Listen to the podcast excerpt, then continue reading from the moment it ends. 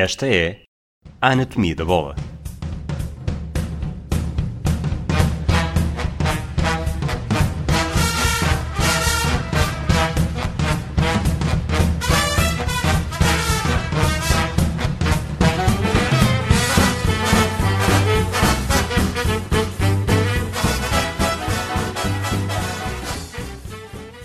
Olá, Rui Malheiro. Viva Rui! Preparado para falar sobre a jornada 8 do- da temporada 2020-2021? Vamos a isso, vamos a isso. Já tinha que buscar ali as cábulas, ah, mas era, era capaz de, calhar, ainda conseguir comentar alguma coisa.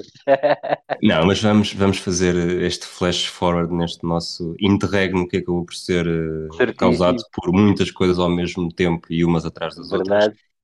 E, e vamos avançar provavelmente para aquilo que, que ainda está um bocadinho fresco, mas que eu diria que se vai esquecer rapidamente com o regresso do futebol Vai. de clubes, Claro que sim.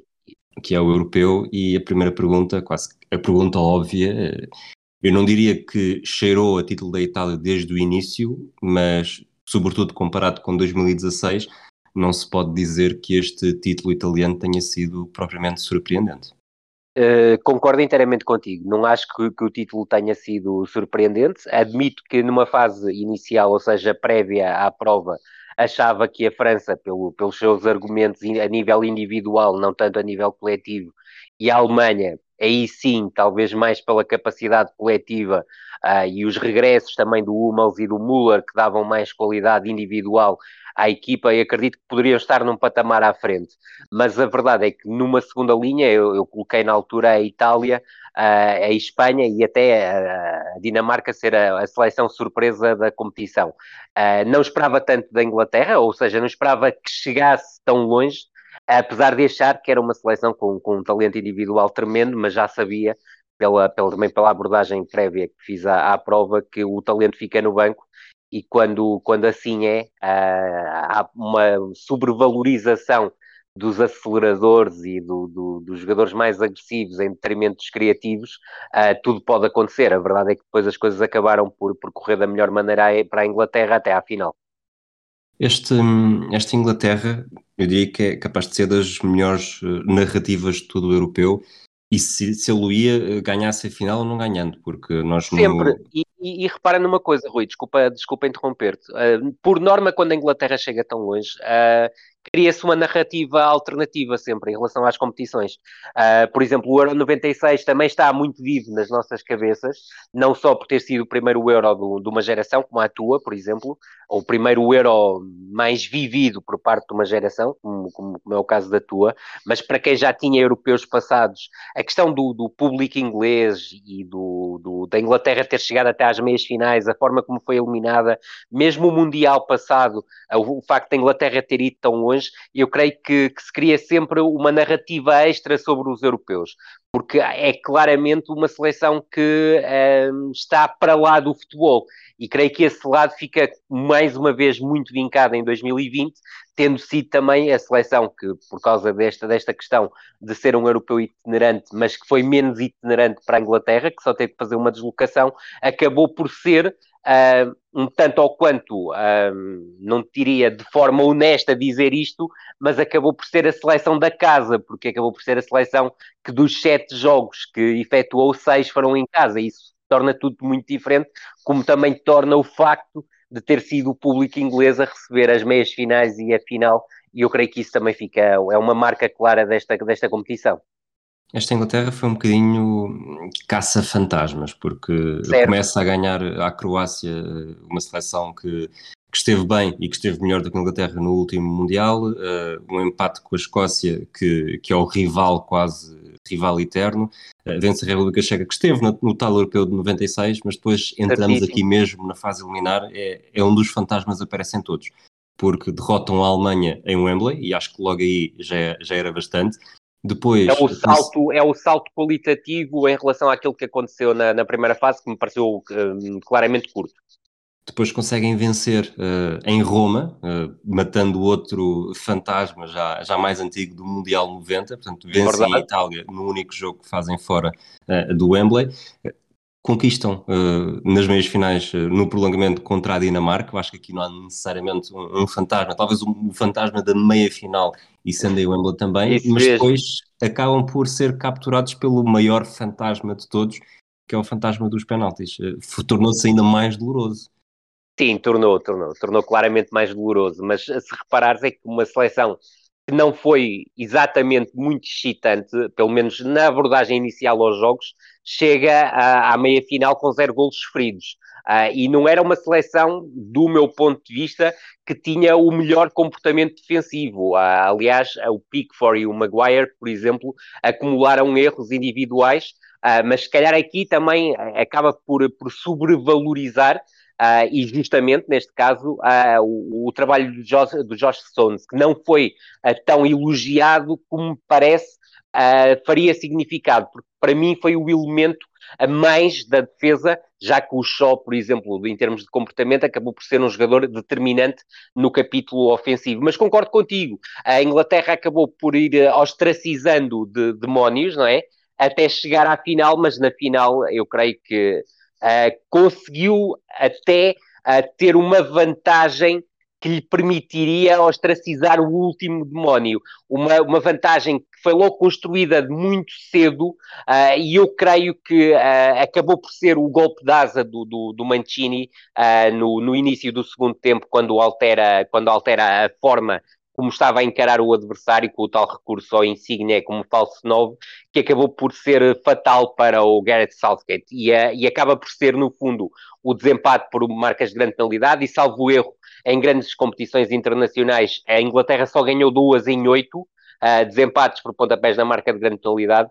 Eu creio que acaba por ser, como é óbvio, um castigo uh, para os adeptos que continuarão agarrados a esse fantasma das grandes penalidades e, neste caso, de perderem uma final em casa, o que ainda não tinha acontecido, porque em 66 tinham ganho a final, mas a verdade é que continua a ser um elemento muito castigador o desempate por pontapés da marca de grande penalidade, mas eu creio que acabou por ser, face àquilo que aconteceu dentro do jogo, ou seja, até chegarmos a esse desempate por pontapés da marca de grande penalidade, o maior castigo para mim foi a Inglaterra não ter, com 1 a 0, não ter conseguido reagir à mudança estrutural por parte do, do, do, do, do Mancini.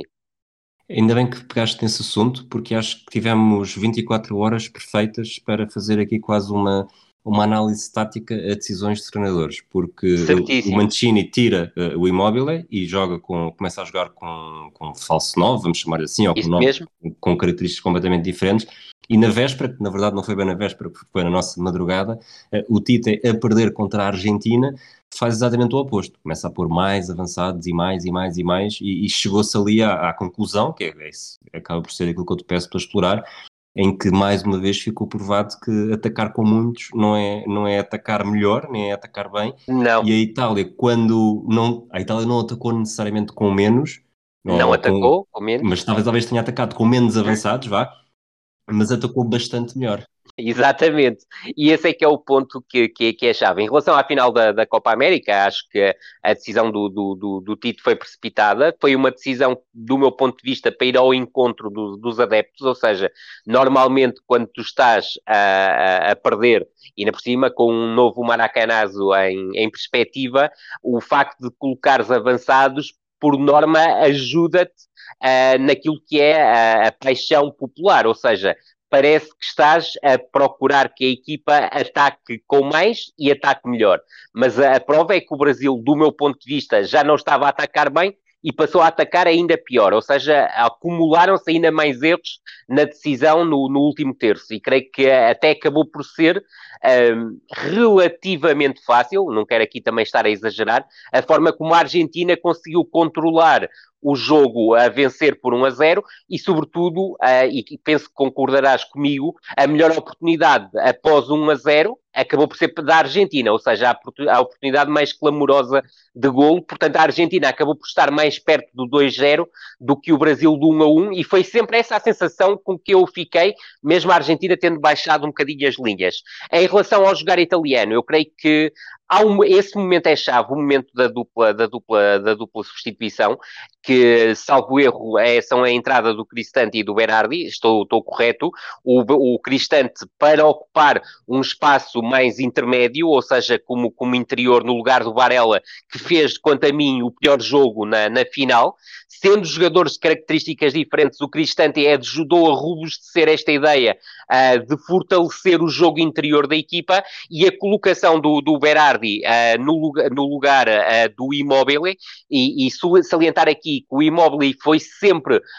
do meu ponto de vista, independentemente de ter marcado na, na, na, primeira fase, eu acho que foi sempre um elemento estranho no ataque da, da esquadra azurra, porque é um jogador que tem uma tremenda dificuldade de jogar de costas para a baliza. E aquilo que o jogar da Itália pedia muitas vezes era exatamente isso: um avançado que fosse capaz de jogar de costas, que fosse capaz de fornecer apoios frontais. O imóvel é exatamente o oposto, é um avançado muito mais contundente no ataque à, à profundidade. E eu creio que ao fazer essa substituição, ao colocar o Insigne nas suas novas funções de falso 9, a Itália passou a conseguir controlar o corredor central, ou seja, a ter o controle do jogo no espaço central e a criar superioridades no corredor central, colocando dificuldades também aos defesas centrais que até aí não as tinham tido porque tinham avançado de referência para marcar e depois conseguiu, através da forma como conseguia criar superioridade no corredor central, atacar melhor pelos corredores. Portanto, acabou por ser uma seleção mais forte. E se tu reparares, a substituição acontece aos 55,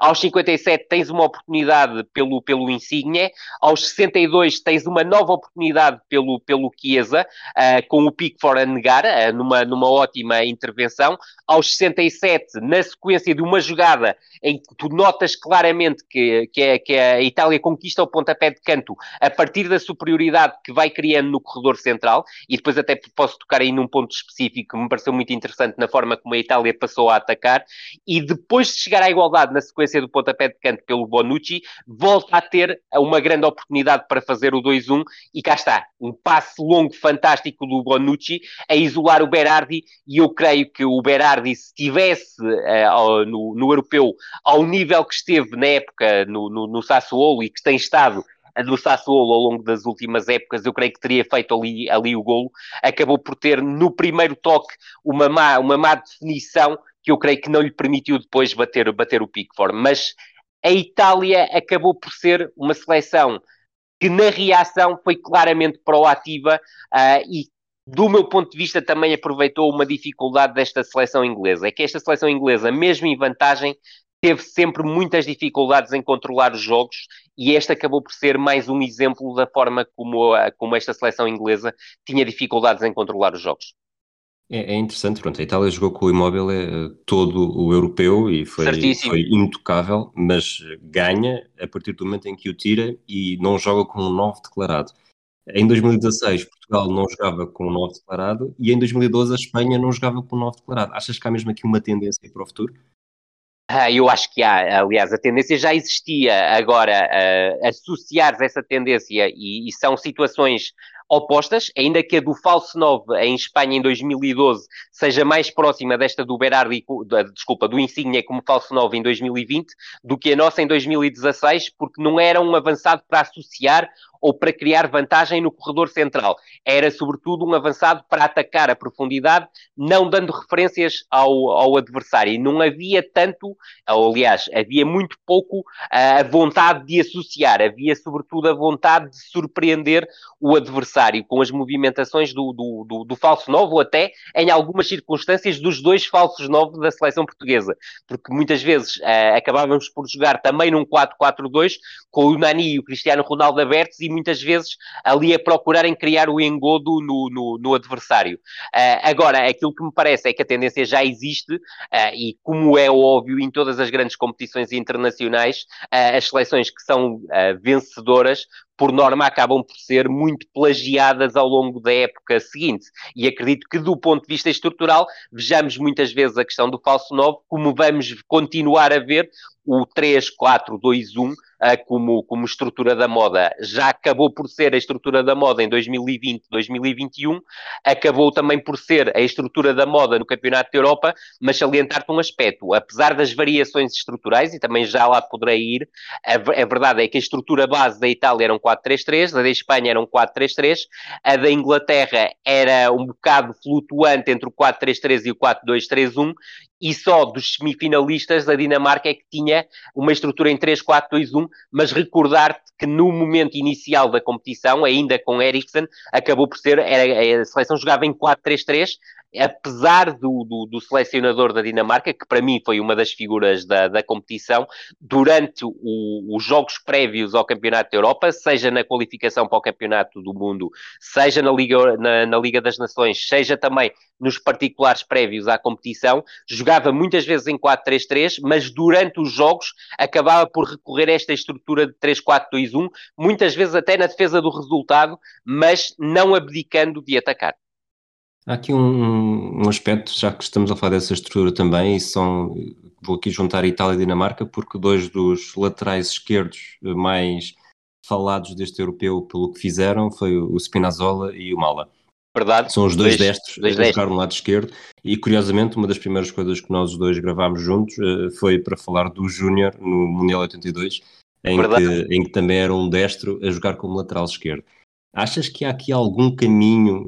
e sendo certo que Dinamarca e Itália jogavam em sistemas diferentes, mas achas que há algum caminho para seleções Ainda a jogar com três centrais ou sem três centrais? Em momento ofensivo, a Itália desdobrava-se num 3-2-5. Uh, ah, quem fixava era o, o, o, defesa direito, o Di Lorenzo, e o, e o Spinazzola era um ala esquerdo, como são os alas esquerdos nas estruturas em 3-4-2-1. Portanto, uh, acabava por se transformar num extremo com uma curiosidade, e creio que esse ponto é o, é o ponto determinante, quer, na, na, na, quer no Spinazzola, quer no Mael, além, de, obviamente, da qualidade individual e, da, da forma como uh, ofereceram a qualidade individual no jogar coletivo da equipa, porque esse ponto parece-me claramente o mais importante, é que alternaram sempre movimentos entre a largura e uh, o, uh, o movimento para dentro, ou seja, para o espaço interior. E creio que esse aspecto e as mutações que houve entre lateral e o ala acabaram por ser muito importantes, porque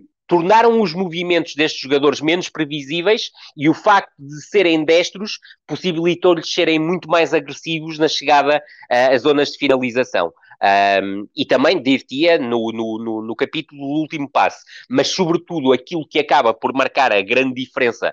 para o analista comum e para o adepto de futebol é o facto dos laterais se terem transformado em goleadores, e a verdade é que, para além do caso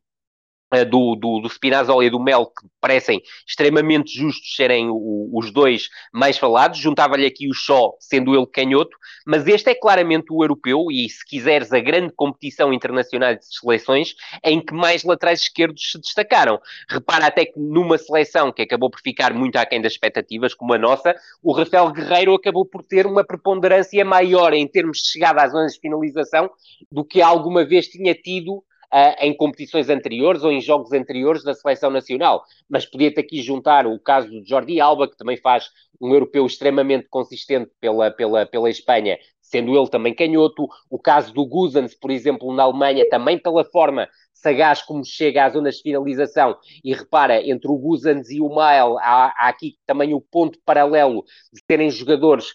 que treinaram, uh, na, que, que, que, estão ligados à Atalanta, e esse ponto também não me parece despiciando neste campeonato, no, neste campeonato da Europa, e, e cá está, foi um campeonato da Europa claramente marcado pelo, pelos laterais. Junto aqui mais um nome, o Torgan Hazard, também foi outro jogador e que acabou por ditar, um gol dele acabou por ditar a eliminação de Portugal, sendo mais um destro. Cá está um, um leque uh, muito grande de laterais esquerdos que se evidenciaram com, a tal, com o tal ponto. Muitos deles serem destros e eu creio que a questão de ser destro beneficia não só na chegada uh, às zonas de criação porque apesar de alguma previsibilidade, estes jogadores têm qualidade individual a nível do passe e do cruzamento, que me parece muito importante explorar, mas sobretudo os movimentos interiores que foram capazes de fazer e depois buscarem a definição. E cá está, volto a referir aquilo que depois no final acaba por fazer a diferença numa análise mais redutora das competições, acabam por ser o número de golos marcados pelos laterais esquerdos e o número de assistências que eles fazem,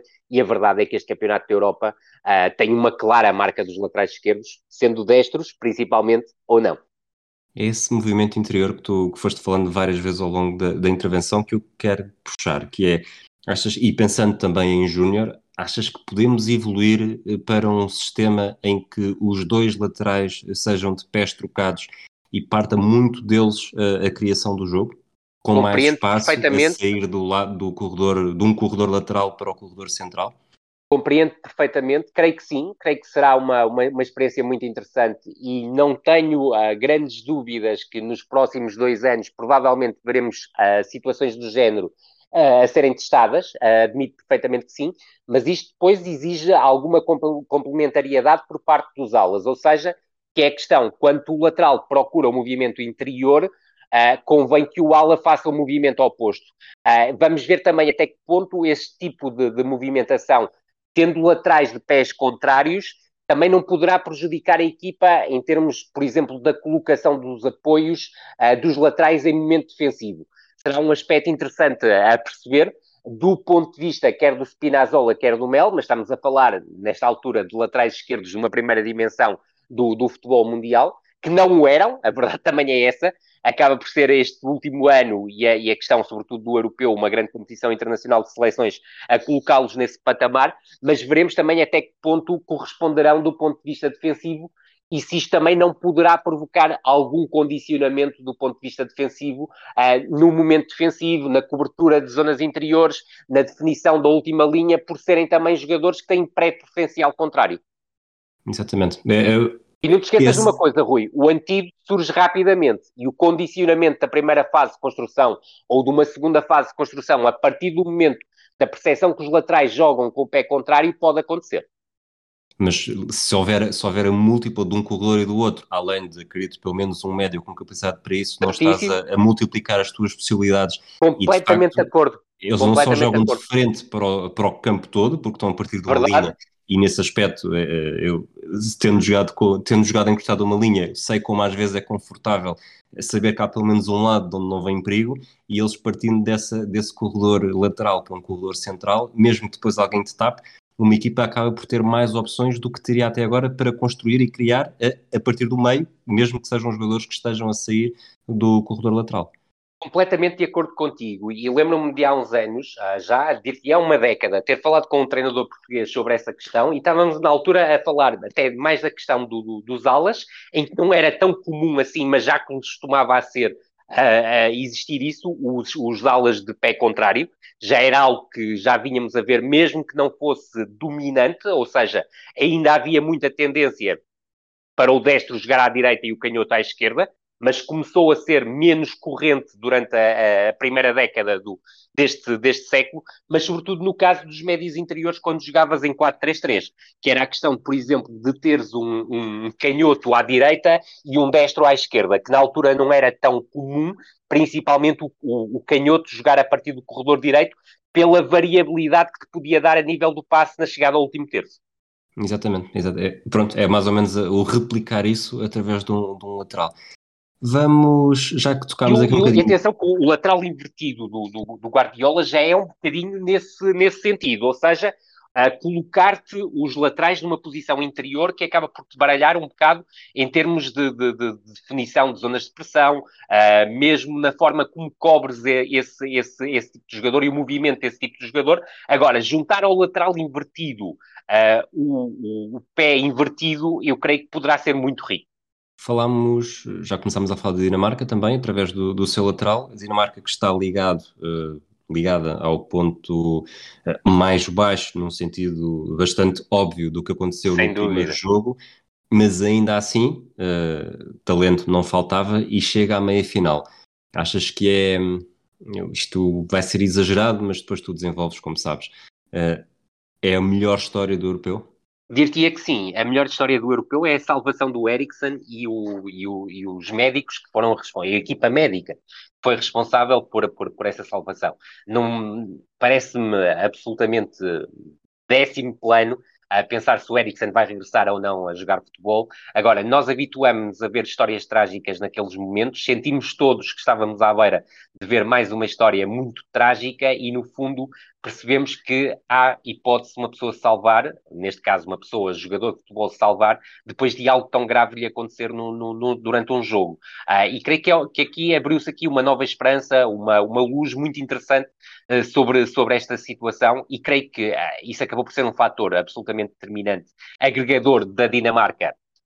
dos jogadores da Dinamarca, de todo o staff da Dinamarca, mas sobretudo tornou a Dinamarca na seleção de todos nós, ou seja, do mundo todo. Eu creio que toda a gente ficou muito sensibilizado com tudo aquilo que se passou, com a forma como os colegas reagiram à situação de tremenda adversidade do colega de equipa, uh, até pela forma eu creio, e isto é meramente especulativo, eu creio que nenhum dos jogadores tinha grande vontade, nem devia, e principalmente isso, não devia ter regressado a campo e o jogo teria que ser disputado uh, noutra, noutra, noutra altura, nem que fosse 24 horas depois, ou menos 24 horas depois. Creio que naquele momento não era a altura para, para, se, jogar, para se jogar futebol, mas pronto, vivemos também em termos de, do UEFA, FIFA e de todas as confederações, quase num, num, num período de ditadura, portanto nem, nem vale a pena uh, ser mais, maiores considerandos sobre sobre, sobre isso. Há coisas que até estão à frente da vida e isso é muito triste. Mas, sobretudo, sublinhar-te a forma como um estádio abraçou o, o mas acima de tudo a equipa médica que conseguiu o, o salvamento e eu creio que isso acaba por ser uh, claramente o momento mais de um europeu que, uh, e, e, gostava de frisar isso, acabou por ser, provavelmente, dentro deste, deste século, a competição internacional de seleções, e falo de europeus e mundiais, que acabou por ser mais interessante, porque se calhar tínhamos menos expectativas, porque vínhamos de uma época completamente atípica, marcada, obviamente, pela, pela, pela pandemia,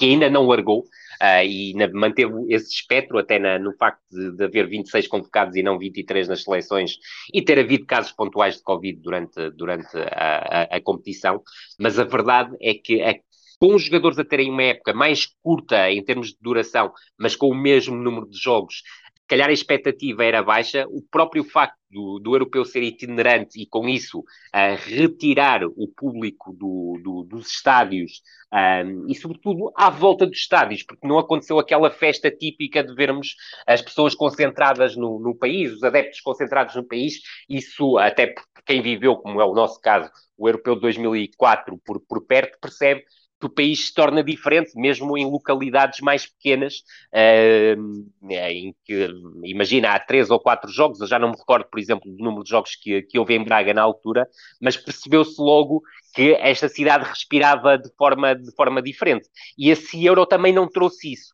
E a verdade é que, contrariando as expectativas, acabamos por ver um Euro, do meu ponto de vista, mais solto do que estava à espera, ah, e, sobretudo, eu creio que acabou por acontecer algo que nem sempre acontece no, no, no, futebol e que cada vez menos estava a acontecer, do meu ponto de vista, é que a proatividade acabou por ser uh, premiada e as seleções mais reativas acabaram por ser castigadas. Tirando a Dinamarca, qual foi a seleção que te surpreendeu mais pela positiva? Um, dir-te-ia que a Dinamarca foi claramente a seleção que me surpreendeu mais pela positiva. Uh, não sendo um ideário que eu, que, eu, que, eu, que eu e que me apaixone, eu gostei muito da forma como a República Checa um, foi correspondendo ao longo do, do europeu. Uh, não era uma equipa que me entusiasmava particularmente, mas creio que, e cá está, mais uma vez o efeito dos clubes, a forma como o selecionador uh, checo Uh, foi inteligente uh, a aproveitar um bocado o efeito Slavia de Praga, recordar que o Slavia de Praga faz uma época tremenda a nível interno, mas sobretudo também na, na Liga Europa, e aí é, ainda é mais de valor uh, destacar isso. E eu creio que esse efeito acabou por ser importante em algumas opções que teve e em trazer aquele espírito de clube para a seleção que me parece muitas vezes importante quando tens mais dificuldades em ter uma ideia, e isso aconteceu claramente com Portugal em 2004, quando, quando acaba por sugar a ideia do José Mourinho no Futebol Clube do Porto, uma ideia vencedora com dois anos de vitórias, e os jogadores dessa ideia juntando um ou outro jogador fora desse contexto que acabou por se adaptar a esse contexto, e, e tens também, do meu ponto de vista, o lado que me parece importante, que é quando tens menos qualidade individual. E esse era claramente o caso da República Checa, mas cá está. Eu acho que sobrevalorizou claramente o coletivo de forma muito positiva uh, e depois houve também o jogador que acabou por fazer a diferença. Eu creio que o Patrick Schick faz um europeu de elevadíssima dimensão e acabou por ser numa seleção que não tinha os extremos, do meu ponto de vista, não foram tão desequilibradores como eu estaria à espera. Até nas opções, o, o selecionador checo acabou por ser um bocado retrógrada e pedir a eles muito mais vezes mais trabalho defensivo, mas o Patrick Chico teve execuções primorosas de ponta de lança e foi um jogador que agarrou muitas vezes a equipa. Para lá dos golos, foi muito sagaz a saber temporizar, a saber esperar pelos colegas, porque realmente a seleção da República Checa partia muitas vezes de muito trás para chegar à frente. Estamos, estamos quase com meia hora de episódio e acho que está na altura uh, de falar de Portugal. Tu já falaste um pouco de, de Rafael Guerreiro. Obviamente Portugal não é, não está longe de estar entre as principais histórias deste europeu, mas hum, como portugueses temos também boas análises para fazer, mais uh, a pensar no futuro do que necessariamente só neste, nesta fase final. E acho que a pergunta-chave é: uh, será com Fernando Santos que Ronaldo vai começar a perder a influência e a, a, fazer, a dar à seleção aquilo que é melhor para a seleção que ele dê e não a seleção a dar-lhe aquilo que é melhor para ele? Uh, percebo perfeitamente a pergunta, acho que está extremamente bem colocada e extremamente bem construída. Eu creio que Fernando Santos continuará a ser selecionador de Portugal até pelo menos ao Mundial 2022, recordando que tem contrato até 2024, e essa é uma questão importante, a, a questão do, do, contrato ter sido renovado recentemente até 2024, que abrange ainda o próximo europeu, e eu creio que o Cristiano Ronaldo continuará a ser opção prioritária para, para Fernando Santos, não faz sentido de outra forma, e continuará a ser o jogador-chave dentro do, do, modelo de jogo de, de Fernando Santos, ou seja, o jogador que todos procuram. Agora, aquilo que me parece é que há que redimensionar o papel de, de, Cristiano Ronaldo se não quisermos continuar a sofrer desilusões. Mas, uh, sobretudo, aquilo que me parece uh, é que nós temos que encerrar de uma vez por todas o capítulo de ouro de 2016. Uh, eh, porque se não encerrarmos, vamos ter vários problemas. E eu creio que o Mundial da Rússia em 2018 e o Europeu de 2020 em 2021, tinha que fazer esta laracha, porque sem esta laracha ficava incompleto, de certeza absoluta, a nossa anatomia de regresso, mas a verdade é que, uh, com uma qualidade de jogo deficiente, a obtenção de resultados, do meu ponto de vista, uh, será sempre uma miragem ou quase um acaso épico um acaso épico. E, e esse fator parece-me bastante importante. Aquilo que me parece importante salientar, e tu estavas a dizer que mais que falarmos sobre os jogos era importante refletirmos, e eu creio que há, há, aqui alguns pontos de reflexão que me parecem importantes, eh, e se me quiseres interromper, estás com, completamente à, à, vontade. Eu creio que, que, este europeu, na sequência também daquilo que tinha acontecido no Mundial da Rússia, uh, comprova uma coisa: os problemas são coletivos, não são individuais. Uh, portanto, a tendência que nós temos sempre para ir buscar culpados do ponto de vista individual,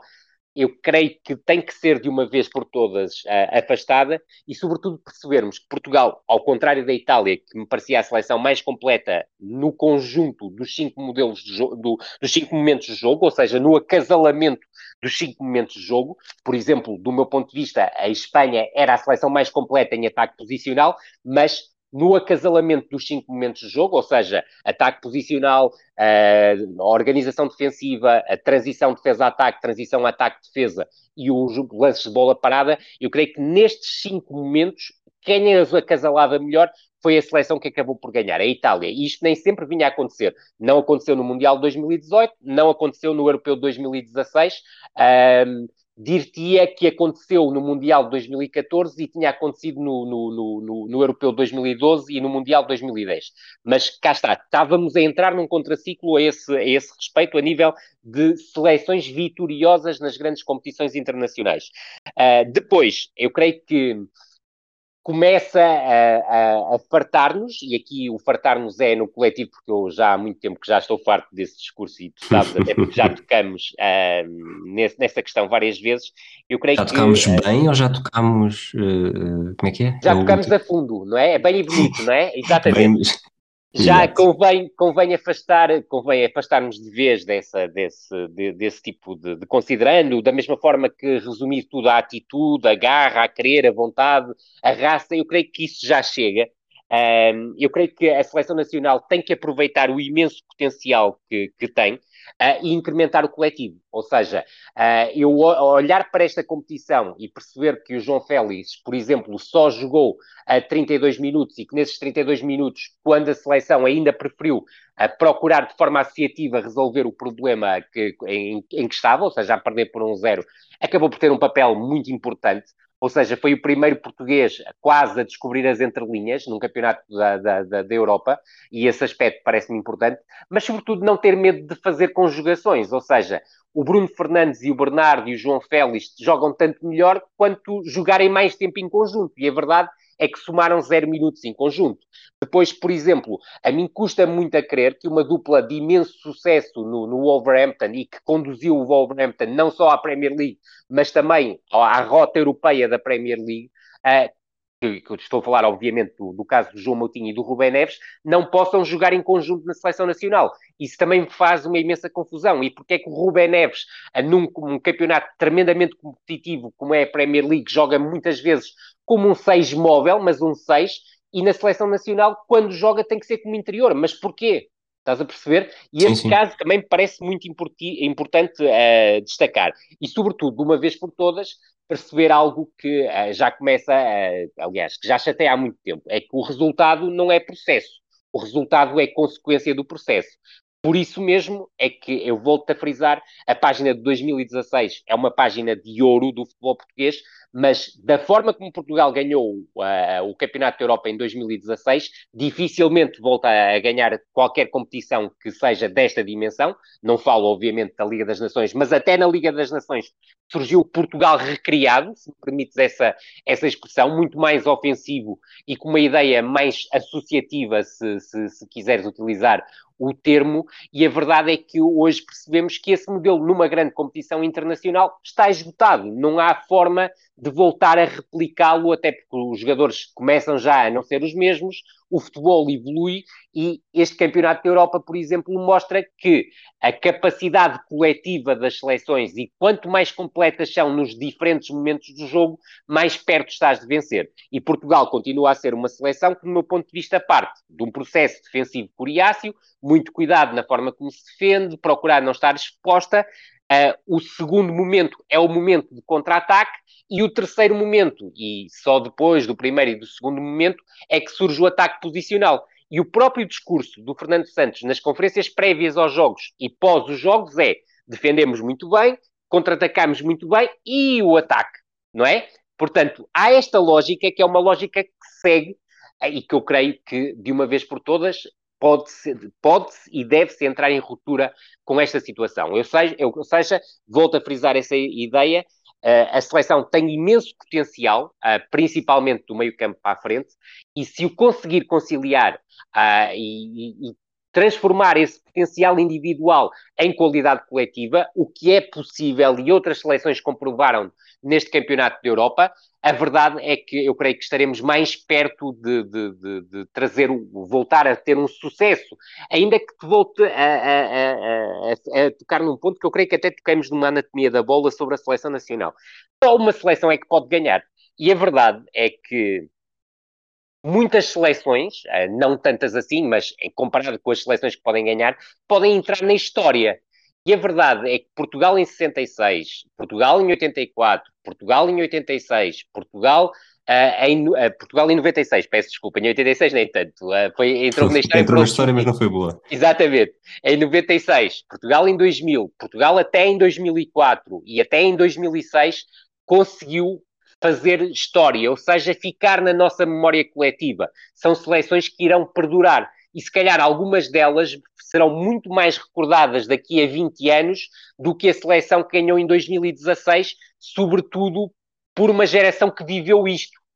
Admito que para uma geração que não viveu e que não saiba como Portugal uh, conquistou o Europeu de 2016, ou seja, uma geração que está a nascer e que vai nascer, uh, provavelmente não será tão importante. Ficará aquele marco na história, nós ganhamos um campeonato da Europa. Se jogamos bem, mal ou bonito, aí se calhar pouco interessa. Agora, para quem viveu eu creio que uh, não há dúvida nenhuma, e estas duas competições internacionais comprovam que aquele, aquele hino uh, bizarro que se criou, que até era engraçado, não, não te vou dizer que, que, não era, mas não é replicável. E aquilo que me parece é que, de uma vez por todas, é claro que importa se jogamos bem ou mal, se jogarmos bem e bonito, estamos mais perto de trazer um sucesso para Portugal. Para terminar, Portugal, uh, e, e, voltando um bocadinho ao que disse há pouco, mas para lançar nova, uma nova ideia, eu acho que o, o, Ronaldo, cada vez mais, esta metamorfose que ele está a ter naturalmente tem de ser uh, alastrada à seleção e provavelmente mais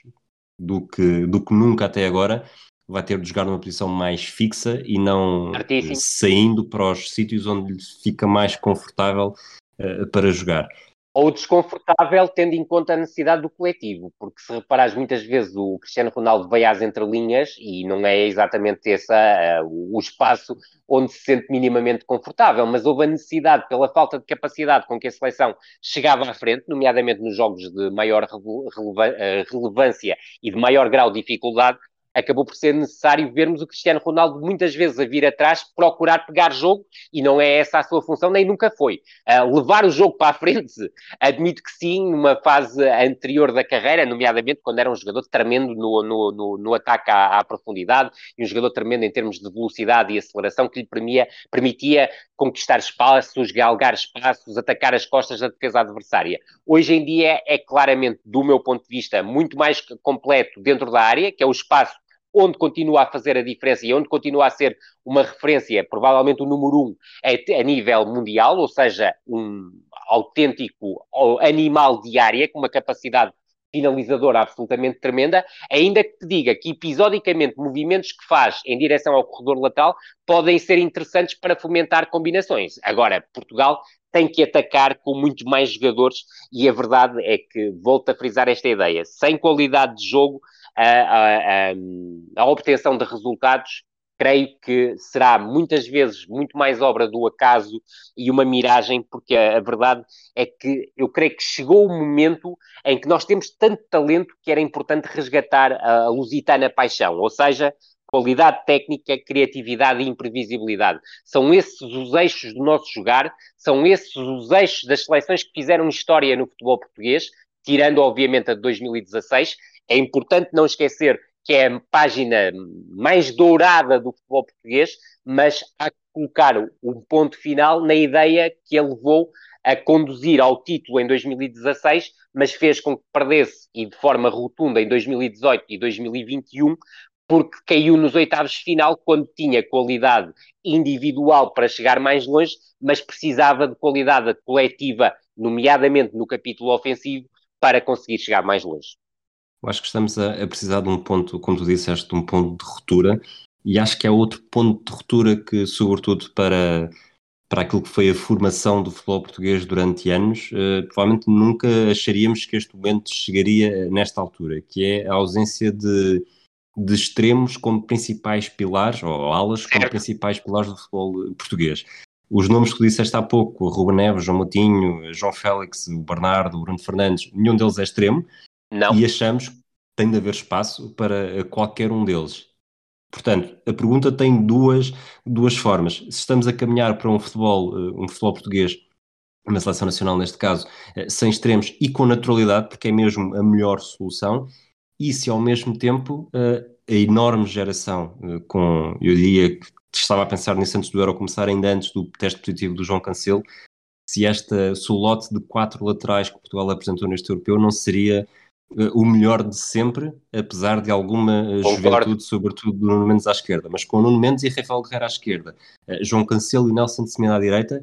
não é mesmo um momento perfeito para se abdicar do tal, do tal extremo, não que Portugal com Fernando Sem Santos dúvida. jogasse dessa forma, mas dão uma profundidade completamente diferente para sim então dar margem a que aquele meio campo ofensivo seja de jogador muito mais como tu dizes, e, futebol associativo, que Nem deixem essa, esse um para um na linha e, e, haja espaço para testar mais soluções, deixar o Ronaldo no, como animal de área e criar desequilíbrios com um, jogo, um tipo de jogo muito mais interessante e muito mais, uh,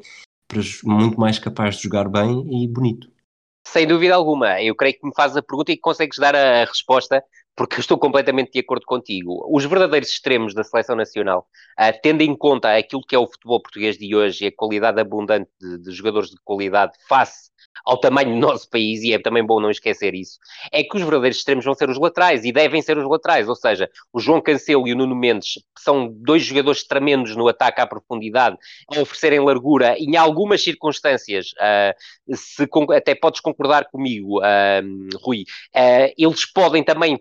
fomentar movimentos interiores, mesmo não utilizando o pé contrário, mas são jogadores que têm sentido de baliza e têm capacidade no remate cruzado, e para além disso, o Rafael Guerreiro, para mim, não é apenas um lateral esquerdo, é um jogador que também sabe jogar no meio-campo e pode ser um jogador também importante a associar-se num jogo coletivo que busque mais o espaço interior, sendo também solução para lateral esquerdo, juntando, obviamente, o Nelson Semedo e o Ricardo Pereira, que é um jogador que veremos como é que recupera de uma, de uma época quase parada, mas são jogadores de propensão claramente ofensiva e que te podem oferecer essa capacidade para ter sempre uh, os corredores laterais com solução ou seja, serem extremos em momento ofensivo, e isso permitir-te robustecer claramente o jogo interior com jogadores do perfil do Bernardo, do João Félix e do Bruno Fernandes, que com a sua mobilidade vão tirando referências às equipas adversárias. E repara que muitas vezes, e isso nós vimos, por exemplo, na, na, na final do Campeonato de Europa, e na recordo-me de um caso curioso, uh, portanto, na quarta-feira, ou seja, na quarta-feira anterior à final,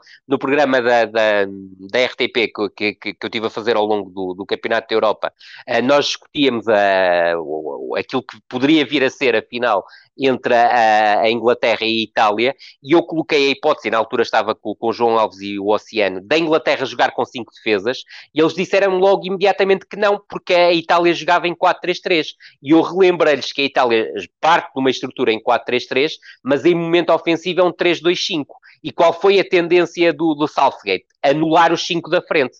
Ou seja, com isso, jogar com uma estrutura de 5, pensamento no momento defensivo, mas depois ter a profundidade no momento ofensivo. E repara, quem é que cria o golo da Inglaterra? Para além, obviamente, do Kane, que faz um europeu, uh, em termos de, de, de, avançado completo, absolutamente extraordinário. O Kane, a, a jogada começa no corredor esquerdo no Shaw, vai para o Kane no corredor central, que é muito forte nesse tipo de movimento, e depois busca o corredor direito, é o Trippier, que é o falso lateral direito, ou seja, o ala direito da seleção inglesa, que ganha a bola, faz o cruzamento para a área e é o Shaw, que é o segundo posto, aparece em zona de definição. E se reparares, uh, por exemplo, Portugal pode fazer exatamente o mesmo do ponto de vista ofensivo e pode obrigar o adversário, do, do ponto de vista defensivo do adversário, se jogar com os, os, laterais em simultâneo como quase extremos, ou praticamente extremos, uh, ou, por exemplo, também uh, fomentar que o Bernardo, o Félix e o Bruno surjam no apoio ao, ao, uh, ao Cristiano Ronaldo como referência ofensiva no, no momento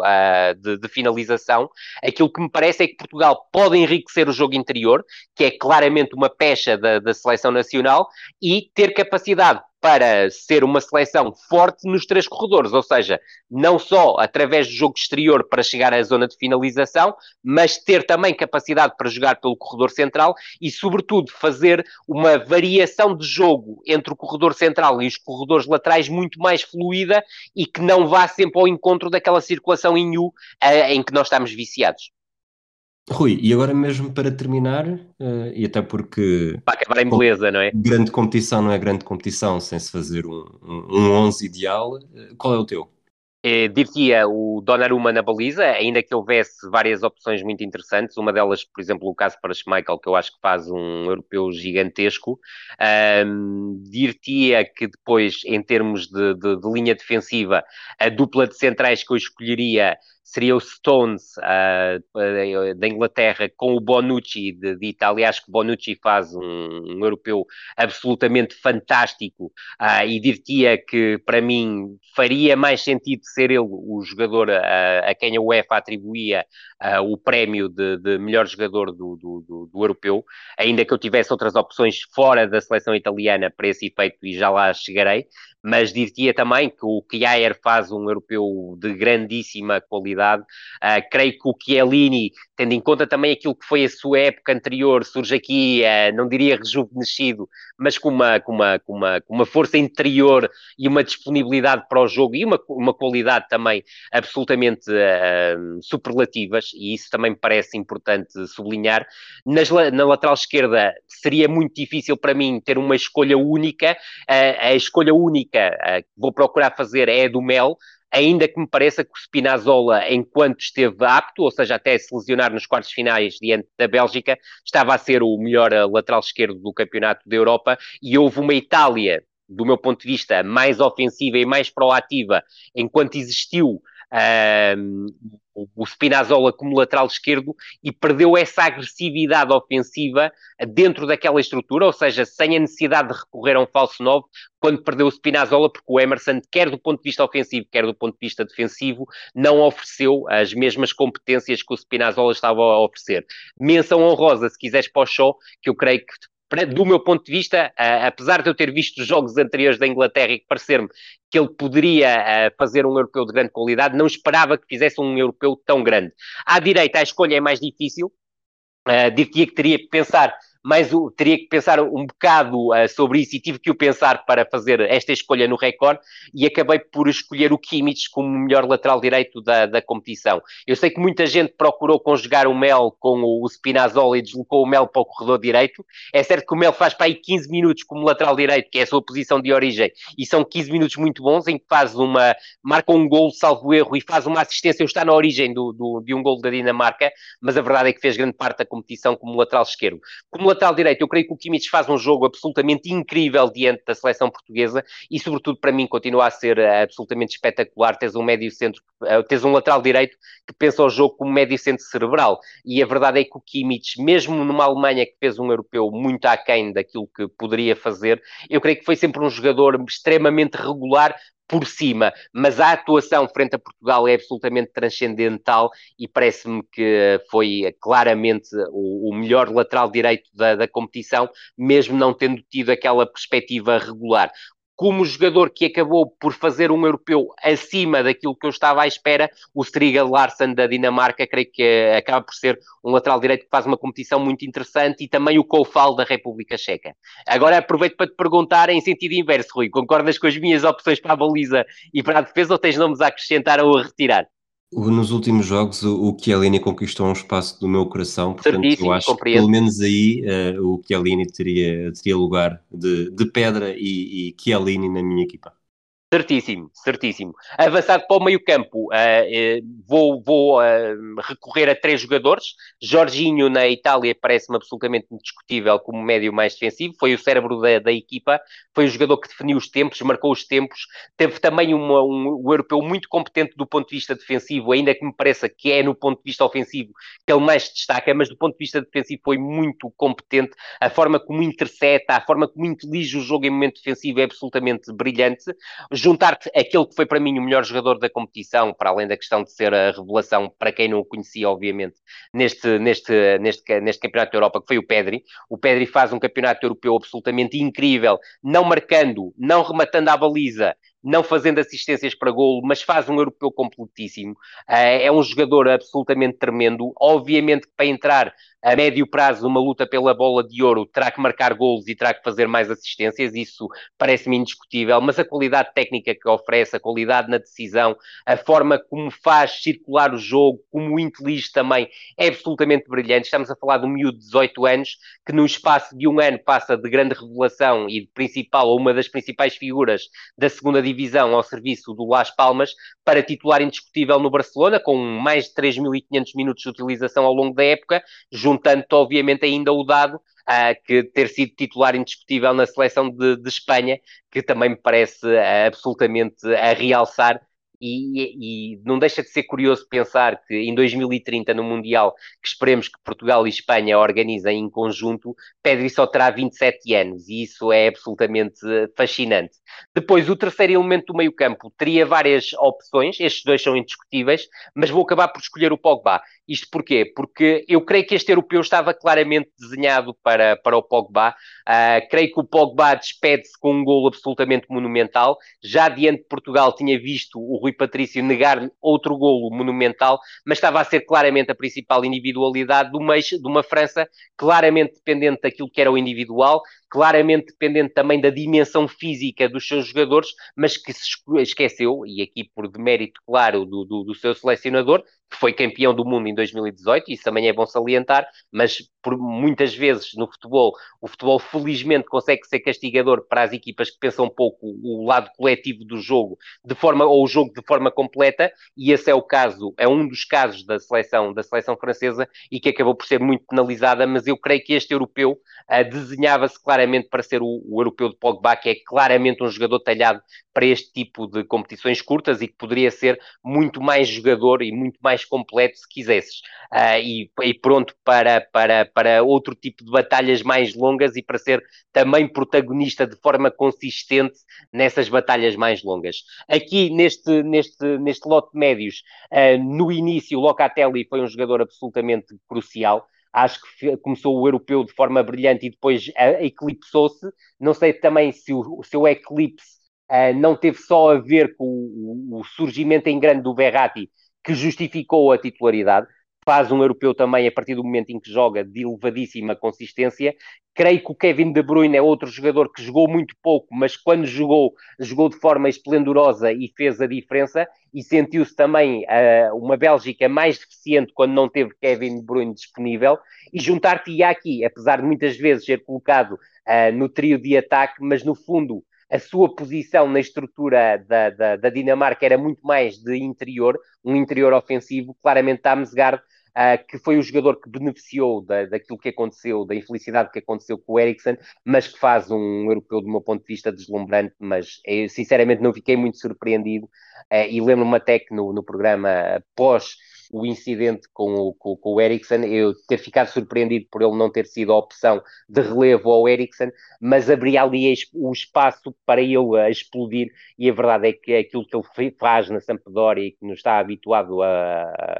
a mostrar todos os fins de semana na, na, na, na, Sampdoria e no campeonato italiano, acabou por ter prolongamento neste campeonato da Europa. Para quem não conhecia, e será normal, porque os jogos da Sampdoria não passam assim tantas vezes, eu creio que acabou por ser a, a maior revelação do campeonato da Europa, porque para mim, um jogador que é titular do Barcelona e titular indiscutível, ainda por cima, não pode ser revelação num campeonato da Europa. E o ataque, ah, Ronaldo, e Ronaldo mais quantos? E não esquecer o Busquets, que eu creio que também faz um europeu de uma tremenda consistência, vindo uma situação da Covid, e eu creio que isso também é, de, é importa salientar. No ataque eu não escolheria o Ronaldo para o meu 11, mas acho que merece um lugar, obviamente, e seria também justificável a opção pelo, pelo, pelo Cristiano Ronaldo, que do meu ponto de vista, e há pouco não, não salientei isso, uh, e, e, e queria salientar, acho que foi o jogador português uh, que teve maior rendimento, um jogador de rendimento mais consistente da seleção portuguesa, para lá, obviamente, da questão que aqui não é despicienda de ter marcado cinco golos, apesar de me parecer que a seleção melhorou muito quando o João Moutinho e o Renato Sanches estiveram em campo e naqueles 32 minutos que o João Félix teve a oportunidade de jogar. Uh, creio que esses pontos também são importantes salientar. A minha escolha para tridente ofensivo, mas juntando aqui o Ronaldo e o Chico como alternativas para o ataque, Uh, é o, Kane como ponta de lança, porque faz um campeonato da Europa em que começa com muitas críticas pelo facto de não marcar golos, mas a verdade é que também estava a ser substituído de forma muito precoce, mas provou que, para além de ser o melhor finalizador da, da Inglaterra, era também o seu principal criador quando tens o Grealish no banco, o Sancho no banco, o Foden no banco, e no fundo o, o, Harry Kane acabou por ser o jogador que ligou as peças e tornou possível que os, os aceleradores, o Sterling uh, principalmente, acabasse também por ter um protagonismo muito grande nesta seleção inglesa, mas sobretudo salientar a capacidade de criação do Harry Kane, a capacidade no passo futura, a forma inteligente como um, um dois toques consegue descobrir o espaço vazio através de passes. Eu creio que é um jogador absolutamente transcendental, daí colocá-lo à frente do Ronaldo e do Chico na luta pelo lugar de, de ponta de lança. Para as aulas, as minhas escolhas podem não ser muito consensuais. Escolheria o Dani Olmo,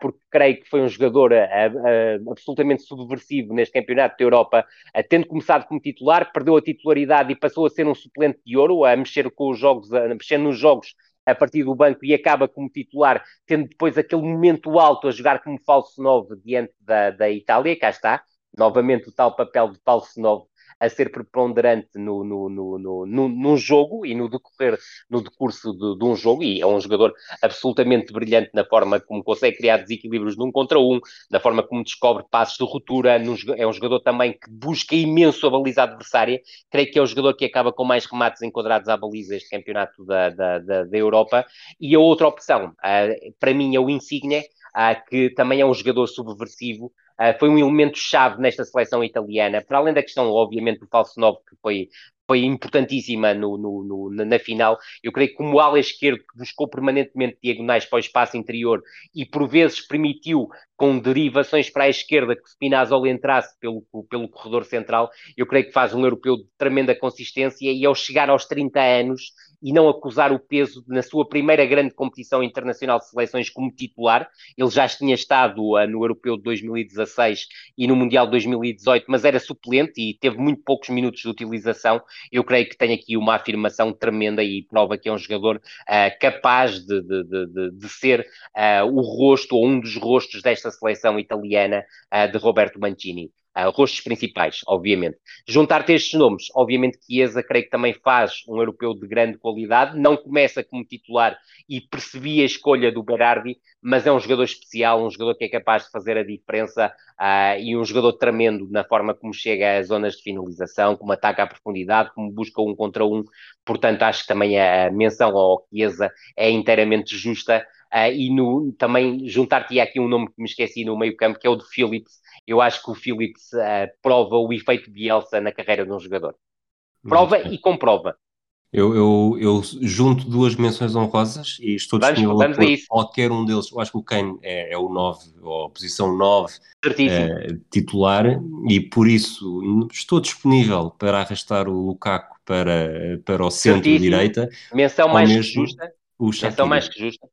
Sem dúvida. E o Shaqiri também. E juntar-te o nome da Suíça que há pouco também não referi, que é o do Chaka. O Chaka faz um, eh, um, um, europeu eh, muito bom. O jogo com a França é talvez das melhores exibições individuais que eu vi de um jogador neste Campeonato da Europa. A forma cerebral como comandou o jogo e como constrói depois o gol que vale o, o, o prolongamento é absolutamente brilhante. E, e, e, agora até aproveito, porque fizeste-me bem recordar, uh, faltou-nos, uh, faltou-nos e faltou-me neste caso a mim referenciar como lateral esquerdo o Zuber, porque o Zuber faz um europeu absolutamente incrível e acaba como rei das assistências neste Campeonato da Europa, o que também, uh, para um jogador de uma seleção suíça, uma seleção que não é de primeiro plano, é, mas mesmo assim atingiu e com todo o mérito dos quartos de final, e era uma, uma, uma, um marco que, que esta Suíça do Petkovic uh, uh, procurava, e a verdade é que conseguiu ir de forma inteiramente justa e dar aqui o tal destaque ao Zuber, que é mais do que merecido.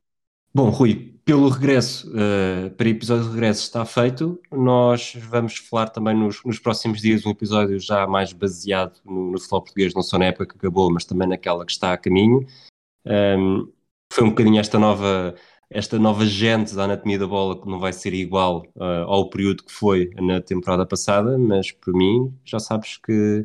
estou sempre disposto para falar contigo sempre que for possível, porque aprende-se bastante. Não, não, não, eu contigo aprendemos os dois e, e, trabalhamos muito bem em coletivo, vamos voltar, isso, isso é seguro. Agora, pronto, vai depender um bocadinho das nossas agendas e daquilo que temos para fazer. Uh, dir-te a regularidade do programa, mas prometemos que não vamos estar tanto tempo ausentes e também salientar uh, que, e isso também pa parece importante, uh, para além de questões obviamente profissionais que, que ambos tivemos, tivemos questões uh, familiares, ambos, que acabaram por nos retirar muito tempo que, que seria importante para nós, mas sobretudo a essas pessoas nós dedicamos o programa de hoje, se estiveres de acordo. Estou de acordo, estou. Bom, Uh, terminamos então por hoje. Voltamos em breve, lá está, com o episódio mais centrado no futebol português. Até lá. Até lá. Esta é a Anatomia da Bola.